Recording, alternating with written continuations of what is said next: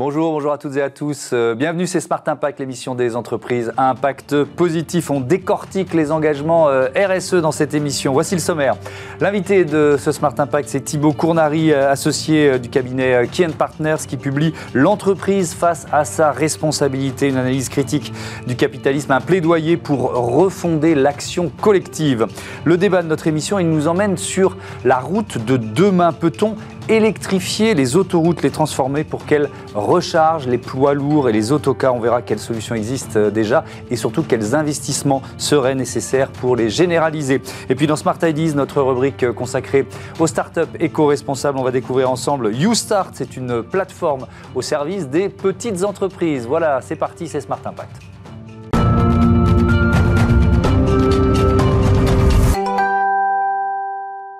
Bonjour Thibaut Cournari, bienvenue. Bonjour. Vous êtes donc euh, associé au sein du cabinet Kian Partners, responsable du pôle euh, impact et euh, transformation responsable.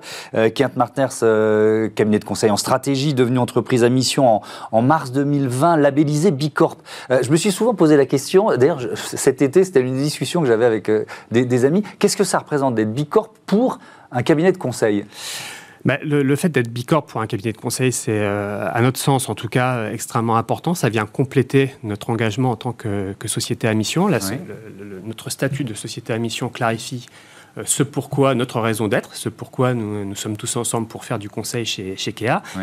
le label Bicorp vient appuyer le, fait que nos, processus internes respectent un certain nombre de, critères responsables. D'accord. Euh, le, la, mission, enfin la raison d'être, c'est entreprendre les transformations pour une économie souhaitable. Euh, pourquoi pas responsable? Ça, rejoint d'ailleurs le, thème du livre que vous avez euh, publié avec, avec trois autres auteurs que, que je citerai tout à l'heure. Pourquoi souhaitable et pas responsable? Je me suis posé la question. Alors, on, parle d'économie souhaitable chez, chez KA au sens où on, pense qu'elle doit euh, respecter un certain nombre d'équilibres euh, et que ça, ça concerne l'économie au sens large, toute l'économie et en particulier les entreprises et que les entreprises ont une responsabilité pour agir vers une économie souhaitable. Alors qu'est-ce qu'on entend par euh, économie souhaitable bah, Premièrement, c'est une économie où les acteurs économiques ont conscience de leur impact sur leur écosystème, ils ont conscience de leur impact et ils ont aussi conscience du rôle qu'ils peuvent jouer euh, sur, euh, sur cet impact pour le réduire, voire pour euh, avoir des externalités positives. Première chose. Mmh. Deuxième chose, une économie sociale, c'est une, une, économie où les acteurs économiques ont conscience du pouvoir qu'ils exercent et qu'ils partagent ce pouvoir avec leurs parties prenantes. Et qui dit partage le pouvoir dit aussi partage, la, partage de la valeur. Euh, enfin, euh, l'économie souhaitable, c'est aussi une économie où les acteurs économiques jouent collectif. Ils ne jouent pas euh, chacun dans leur coin. D'ailleurs, aucun acteur économique ne pourrait répondre à l'intégralité des questions qui se posent à lui en termes de responsabilité s'ils jouaient chacun dans leur coin. Donc il faut qu'ils jouent ensemble qu'ils jouent ensemble en se respectant, euh, en se respectant les uns les autres. Hmm. Est-ce que ces enjeux de, transformation, alors moi, moi je, les, je, les, synthétise avec les trois lettres RSE, c'est un peu simplificateur, mais bon, on voit bien ce que ça veut dire, responsabilité sociale, sociétale, environnementale des entreprises. Est-ce que vous les voyez vraiment grandir euh, prendre de plus en plus de place au sein des entreprises que vous conseillez? On les voit grandir, on les voit euh, vraiment, vraiment grandir. Je pense d'ailleurs que l'été que nous venons de passer va encore accroître cette, cette, prise de conscience. J'en ai déjà entendu euh, parler pas plus tard qu'hier mm. chez, certains de mes clients. ce qu'on constate, c'est que les questions de RSE ont gagné la, la bataille des idées ce qu'on constate aussi, c'est qu'elle n'a pas encore complètement gagné la bataille de l'action, en fait. Euh, euh, et, de l'action collective, encore une fois. Hein. il faut travailler ensemble. Donc c'est éminemment complexe euh, et l'État seul ne peut pas suffire à, répondre à toutes les questions. C'est pour ça que les entreprises ont un rôle à jouer. Et, donc c'est aussi pour ça que vous avez publié, c'était il y a six mois, ce, livre, L'entreprise face à ses responsabilités, sa responsabilité. Je vais citer les, les co-auteurs François Régis de Guéniveau, Arnaud Gangloff et Marc Smia avec vous. c'est publié aux éditions Descartes et, et compagnie. C'est quoi? C'est euh, faire le bilan du mouvement des entreprises euh, euh, qui ont défini leur, leur mission ou leur raison d'être, c'est cerner la notion de responsabilité. Qu'est-ce que vous avez cherché à faire? Non, c'est n'est pas faire un bilan. Ce, livre, c'est un plaidoyer pour passer justement de la conviction à l'action. je, vous disais, l'idée maintenant est installée chez, chez, la plupart des, dirigeants et même des salariés de l'entreprise. L'entreprise est reconnue comme un un acteur qui doit jouer son rôle. Maintenant, c'est comment, comment elle doit le jouer.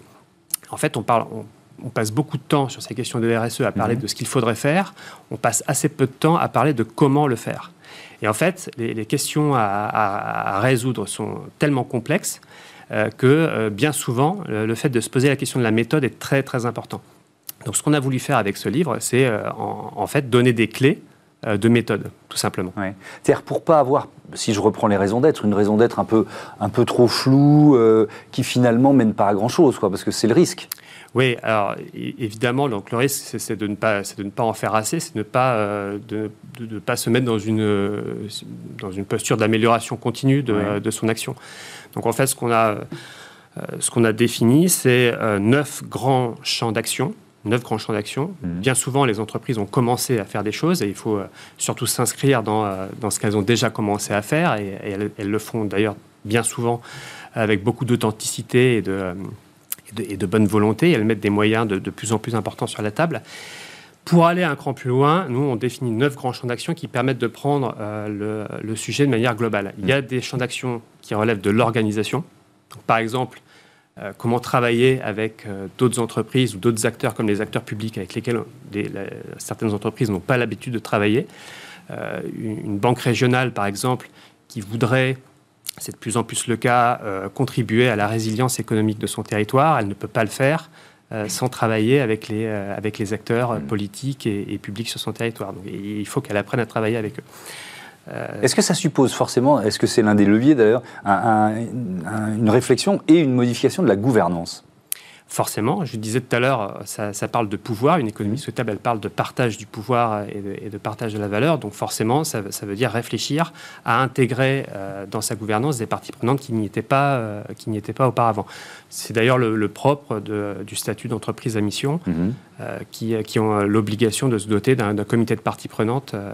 en leur sein. Un, un, patron qui, qui, pense que son entreprise n'a pas de rôle sociétal et donc politique, il se trompe aujourd'hui et, est-ce qu'il met en péril son entreprise en, pensant ça? Alors, je ne sais pas s'il met en péril son, entreprise. Je pense que ça dépend de, sa situation sur son marché en mm. particulier. En revanche, euh, notre conviction, euh, notre conviction chez KEA, c'est que l'entreprise doit jouer demain un, rôle sociétal. De fait, elle joue un rôle de nature politique. Mm de fait, elle ne peut pas le jouer euh, seule et en dehors des, instances, euh, des instances euh, politiques et, et, électives hmm. de, du Quel conseil vous donnez à c'est votre métier, hein, mais à un patron, c'est de s'engager sur son cœur de métier? C'est-à-dire qu'il ne faut, pas se contenter de on l'a vu et entendu beaucoup de planter des arbres pour compenser. Quoi. Oui, c'est ça. C'est un peu l'idée. Oui, bien sûr.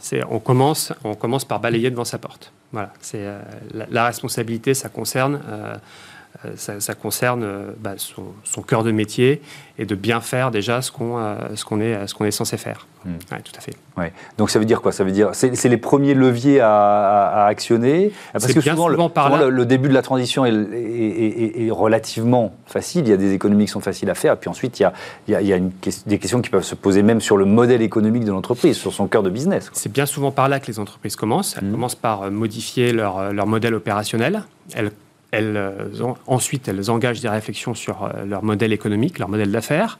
Euh, est-ce qu'on voilà, est qu'on passe à un modèle fondé sur l'usage ou l'économie circulaire, par exemple, qui agite énormément de, patrons aujourd'hui? En revanche, nous, ce qu'on dit, c'est qu'il faut étayer cette transformation des modèles opérationnels et des modèles économiques par des actions sur l'organisation ou la gouvernance, comme, comme vous le disiez, par des actions aussi sur le management des femmes et des hommes de l'entreprise. Ça, c'est tout un autre pan de, de l'action qui est extrêmement important. On le voit euh, au début de l'année, des déclarations d'un certain nombre de patrons dans le, milieu de l'automobile qui mettaient en, évidence le fait qu'il fallait dix fois moins de salariés pour s'occuper d'une voiture électrique mm. qu'une voiture thermique sur l'ensemble de son cycle de vie. Euh, ces transformations-là, elles ont des impacts colossaux en matière euh, d'employabilité des salariés et, de compétences. Donc il faut étayer ces, ces actions euh, opérationnelles et stratégiques par des actions organisationnelles et managériales. Mmh. Est-ce que le fait d'être, de, passer des, des, idées ou des déclarations à l'action, c'est aussi un moyen d'éviter une dérive qu'on, peut voir, le côté un peu moralisateur du, du, mouvement? Exactement.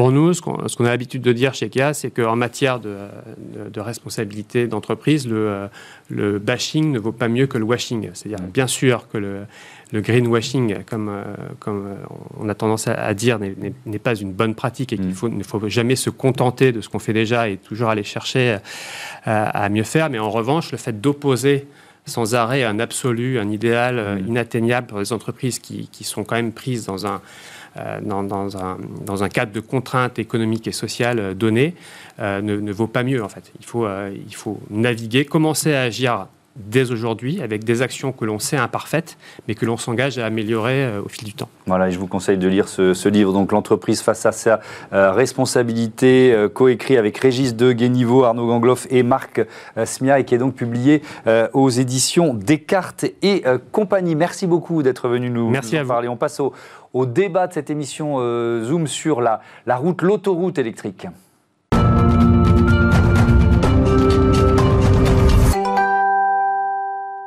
La route de demain sera-t-elle électrique Voilà le thème de notre euh, débat avec euh, Jean-Patrick Tesser. Bonjour, bienvenue. Bonjour. Heureux de vous retrouver. Vous êtes le président d'Electric Road. Euh, à vos côtés, Stéphane Levesque. Bonjour. Vous êtes directeur de l'Union routière de France. Peut-être, vous étiez venu juste avant la, coupure estivale. vous pouvez nous rappeler en deux mots ce qu'est Electric Road? Un congrès fondé euh, il y a huit ans, justement sur la thématique de la route électrique, d'où son nom, mmh. et qui petit à petit a évolué pour devenir un, un grand congrès sur la mobilité électrique en général, mais qui a conservé son âme sur le sujet que nous allons évoquer aujourd'hui, donc les routes du futur, les routes qui permettront de se charger en roulant. Oui, c'est ça, c'est ce qu'on va découvrir euh, avec vous. En quelques mots, l'Union routière de France, vous représentez euh, que C'est une association qui regroupe, euh, qui a 26 adhérents, mais qui regroupe en fait les acteurs de la mobilité routière, qui vont des constructeurs de routes, ceux qui les équipent, qui les gèrent, les constructeurs automobiles, les équipementiers, tout l'aval, donc euh, le commerce automobile, entretien, réparation, le mhm. monde des transports, de l'assurance, de l'énergie et les associations d'usagers et de sécurité routière.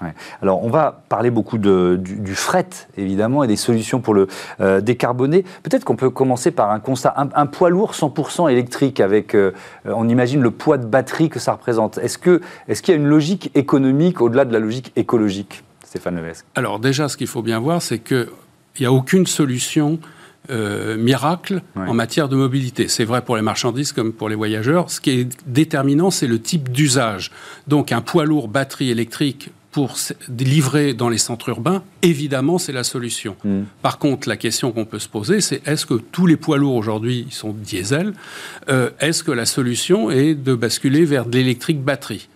Bah, il y a peut-être de l'hydrogène, il y a du gaz dans un premier temps, peut-être de mmh. l'hydrogène demain. Et la question qu'on peut se poser, c'est de dire est-ce qu'on pourrait diminuer la taille des batteries et de recharger les poids lourds qui font de la longue distance d'une manière dynamique? Oui, alors c'est ce, dont on va parler. Euh, euh, c'est ERS euh, e Electric Road System. De quoi il s'agit? Il s'agit de toutes les technologies qui vont permettre, comme vient de le dire Stéphane, de charger en roulant sur, en tout cas, les trajets captifs. Évidemment, on ne va pas installer des systèmes de caténaires en pleine ville pour, pour livrer. Mais sur les trajets captifs, Paris-Marseille, Paris-Bordeaux, etc. Mmh. Donc c'est d'abord les autoroutes dont on parle. C'est d'abord les autoroutes, et avec peut-être même une allée, euh, une, voie euh, réservée mmh. euh, pour justement d'abord les transports lourds. Je vous signale que les transports lourds représentent le quart de la pollution de l'ensemble des transports du monde le quart. Donc c'est très important, la pollution, la pollution, des transports étant de 30% de l'ensemble des gaz à effet de serre. Donc poids lourd, autocar aussi, euh, euh, pour, évidemment être, être concerné. Il y, a, plusieurs technologies euh, différentes, si on rentre un petit peu dans le détail. Il y en a trois, mais l'expert, il est à ma droite, je vais lui passer la parole, on, les connaît.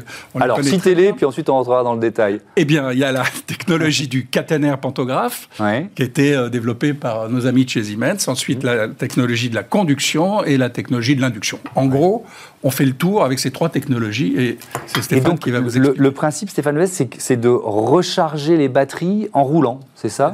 Le, le, principe, c'est d'avoir à bord du véhicule des batteries, mais une, en taille réduite, une masse réduite. Donc, qui dit masse réduite, moins de poids. Donc, ce qui veut dire en termes d'efficacité énergétique et également, on ne pénalise pas trop la charge utile du véhicule, déjà ça. Les matières. Voilà. Et surtout, surtout, ce qui est important, c'est en diminuant la taille de la batterie, on, euh, on améliore la performance et c'est-à-dire on va consommer moins de matières euh, rares et, chères euh, à bord. Et donc, et notamment, c'est un élément lorsqu'on raisonne en termes d'analyse de cycle de vie complet. Là, il y a des gains majeurs qui viennent compenser les investissements, mais ça, on va y revenir, mhm. qui sont importants. Euh, ces technologies, elles existent déjà? Elles ont déjà été testées Oui, tout à fait. Oui, oui. Alors, le niveau de maturité selon les familles de technologies, mhm. donc les trois, c'est-à-dire conductive, il y a conductive aérienne, donc c'est le système caténaire, dérivé du ferroviaire. Ça, ça alors, depuis sauf très longtemps, mais bon. Alors, oui, mais ce qui est intéressant aussi, c'est quand même de revenir sur le principe. On sait depuis plus d'un siècle que l'électricité se transporte facilement à un coût modéré. Par contre, elle se stocke difficilement.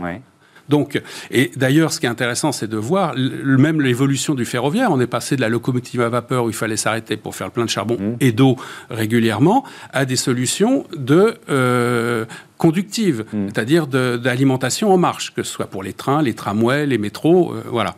Donc, donc la question se pose, c'est est-ce que justement, dans le cadre de, de, démarche de décarbonation euh, progrès, pour du transport longue distance, et d'ailleurs c'est comme ça, puisque euh, cette, cette approche a déjà été développée en Suède et en Allemagne depuis quelques années.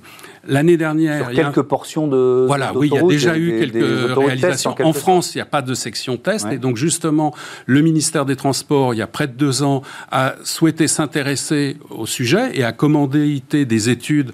Donc une qui était pilotée par Patrick Pellata, l'ancien directeur général du groupe Renault, sur euh, l'aspect économique et stratégique. Le deuxième groupe qui était sur l'état de l'art de la technologie. Mmh. Donc c'est moi qui ai eu l'honneur de piloter ce groupe. Et le troisième, c'était sur si on doit mener des expérimentations ou comment euh, euh, en France.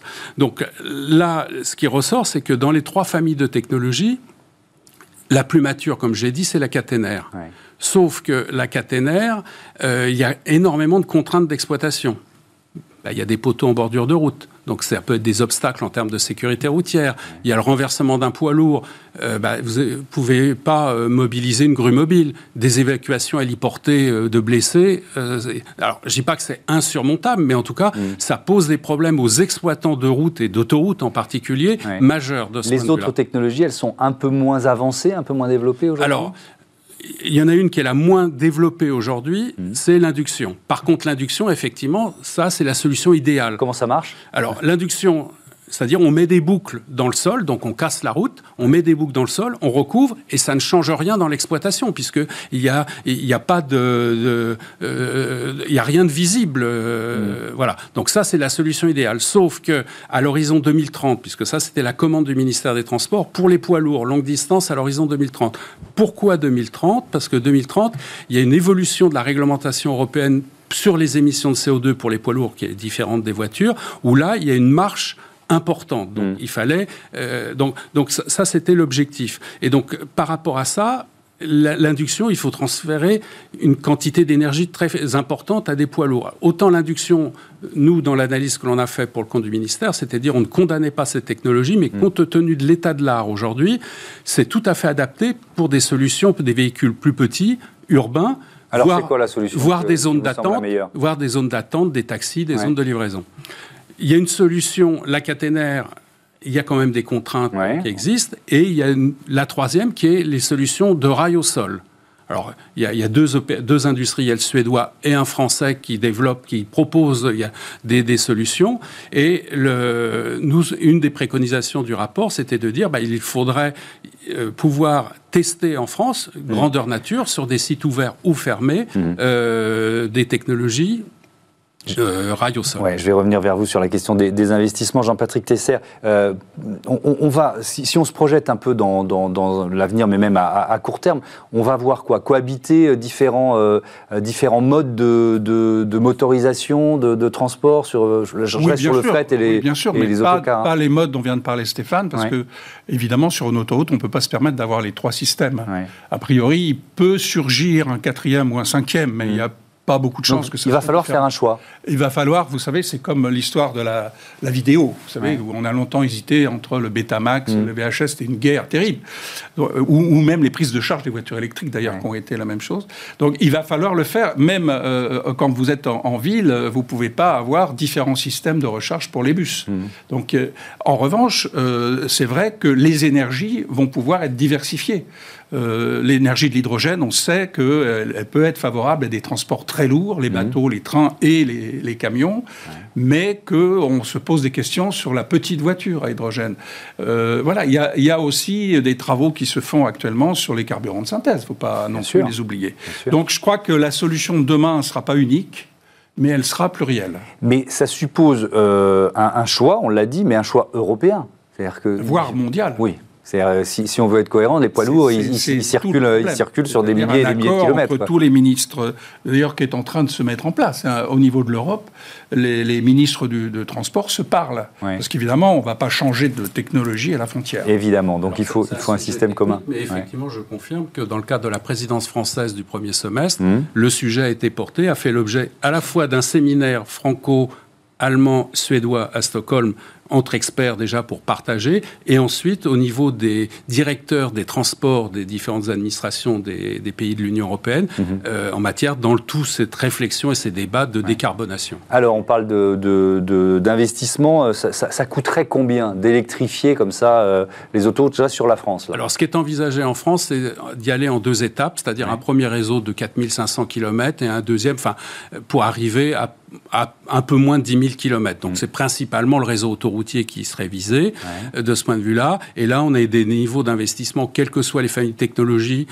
euh, de l'ordre de 30 à 35 milliards d'euros.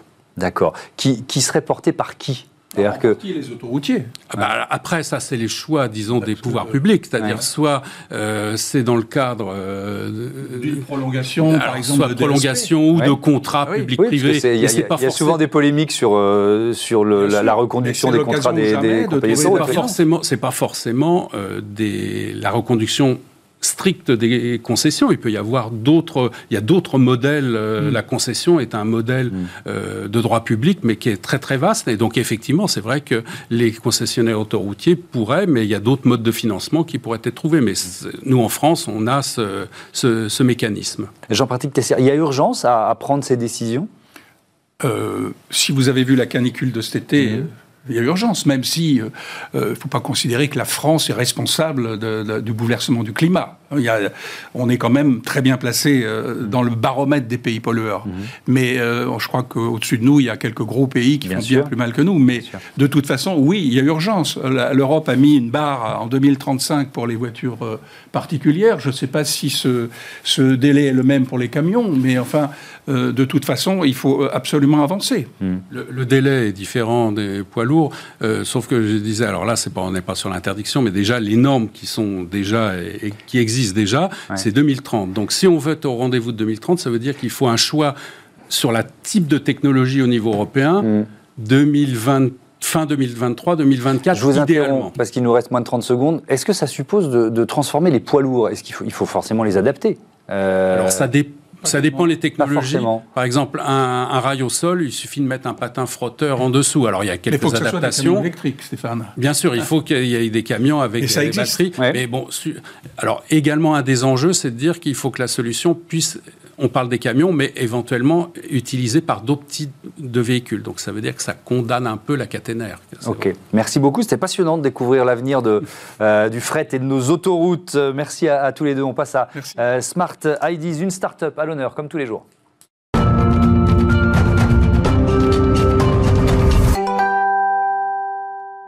Smart Ideas tout de suite et je vous présente mon invité euh, Henrifa Hassanimze. Bonjour. Bonjour. Bienvenue. Vous êtes la fondatrice de euh, YouStart. Euh, première question traditionnelle dans cette séquence. Vous l'avez créée quand et avec quelle idée surtout? Oui. Alors YouStart existe depuis 2019.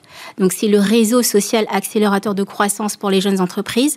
Mais le mouvement existe depuis bien plus longtemps puisque c'est depuis 2014. Donc c'est un réseau qui est né de la volonté d'aider les petites entreprises à se développer, à gagner en visibilité sur les réseaux sociaux. Mhm.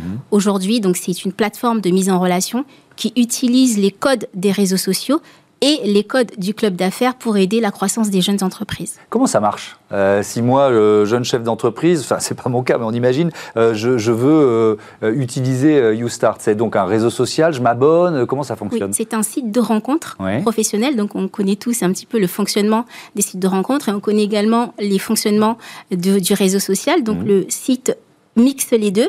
Donc vous arrivez, vous avez un espace en ligne, vous êtes créateur d'entreprise, vous complétez euh, vos préférences, vos besoins et aussi les prestations que vous proposez. Et le site va s'occuper de matcher avec des profils qui correspondent à votre recherche en termes de clientèle, de partenariat ou d'accompagnement. Mmh. Qui sont vos, clients, en quelque sorte, les, cibles que vous, euh, que vous visez? Alors, YouStart est exclusivement composé de personnes qui lancent leur activité, qui sont dans les trois premières années de leur activité. On a tout type euh, d'activité, puisque l'idée, c'est de créer des matchs entre les micro-entreprises, donc entre les services, mais on a vraiment une population de micro-entreprises ou d'entreprises individuelles principalement. Donc ce sont de toutes jeunes entreprises qui sont euh, dans leur phase de création et, euh, et d'accélération. Mmh. Et votre modèle économique, c'est quoi? Comment vous gagnez de l'argent? Alors on a différents niveaux, donc c'est mmh. un modèle freemium, puisque c'est une plateforme où vous avez un premier accès gratuit. Et ensuite, vous avez un deuxième accès euh, de matchmaking où, où, là, vous allez euh, demander finalement au site de vous proposer des partenaires euh, professionnels. Et il y a un troisième niveau d'accompagnement qui, lui, est plutôt destiné aux grandes structures d'aide à la création, comme les incubateurs. Comme là, actuellement, j'accompagne un incubateur qui est Rungis Co, je ne sais pas si vous connaissez. Mmh. et donc, l'idée, c'est de proposer à ces incubateurs l'animation de communautés de leurs alumni tout en étant dans cette logique de réseau et de réseautage des entreprises et des startups. Il y a un mot qui revient souvent, c'est le mot euh, solitaire quand on parle d'un ou d'une créateur, créatrice d'entreprise. Euh, vous luttez contre ça? Absolument, c'est un peu mon fer de lance. Euh, alors, moi, YouStart, je l'ai créé parce que j'ai vécu un petit peu la solitude de l'entrepreneur, mais pas personnellement. Euh, mon père était entrepreneur, il avait une expertise, une expérience, mais il a manqué de réseau, ce qui a fait que son entreprise n'a pas forcément euh, pu se développer. Et donc, moi, j'ai eu l'idée de créer un réseau qui va aider les entrepreneurs qui se lancent seuls à pouvoir se développer en étant entourés de personnes qui vont les aider à accélérer leur business.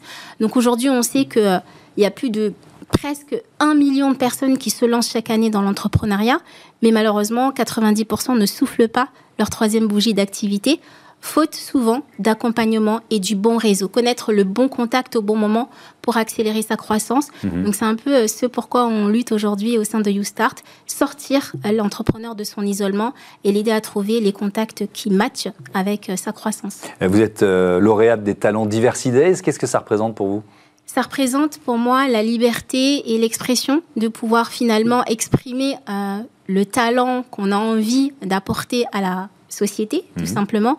Et d'ailleurs, euh, un petit passage, je remercie Diversides pour la mise en relation, parce que je pense qu'il faut des mouvements comme celui-là en France pour euh, ouvrir finalement euh, l'accès à l'entrepreneuriat et aussi euh, l'accès à, à, la Startup Nation, on dit, à des talents qui sont moins attendus. Et une entreprise comme, comme la vôtre, c'est une façon de montrer qu'il y a, on le sait, mais que dans les quartiers prioritaires, notamment, il n'y a pas que ça, mais c'est un vivier d'idées, d'énergie, euh, il ne faut pas passer à côté. quoi. Absolument. Je ne sais pas si vous connaissez l'étude qui a été réalisée par BPI France en 2019 mhm. sur les créateurs d'entreprises dans les quartiers prioritaires. Et effectivement, ce sont des quartiers où on a de vrais talents et ce sont de vraies euh, forces économiques, que ce soit pour le territoire ou pour la nation. Hmm. Merci euh, Henri Fass, Animzé. Bon vent à, à YouStart. Voilà, c'est la fin de cette euh, émission. je vous donne rendez-vous lundi. Vous pouvez rester en place parce que sinon vous allez passer devant la caméra. Je voudrais vous souhaiter un bon week-end et puis remercier Joséphine Dacoury qui finalement est là pour ce début de saison pour encore quelques semaines. C'est un bonheur. Assisté de Lily Zankine aujourd'hui, Romain Luc à la réalisation, Thibaut Goury-Lafont au son. Salut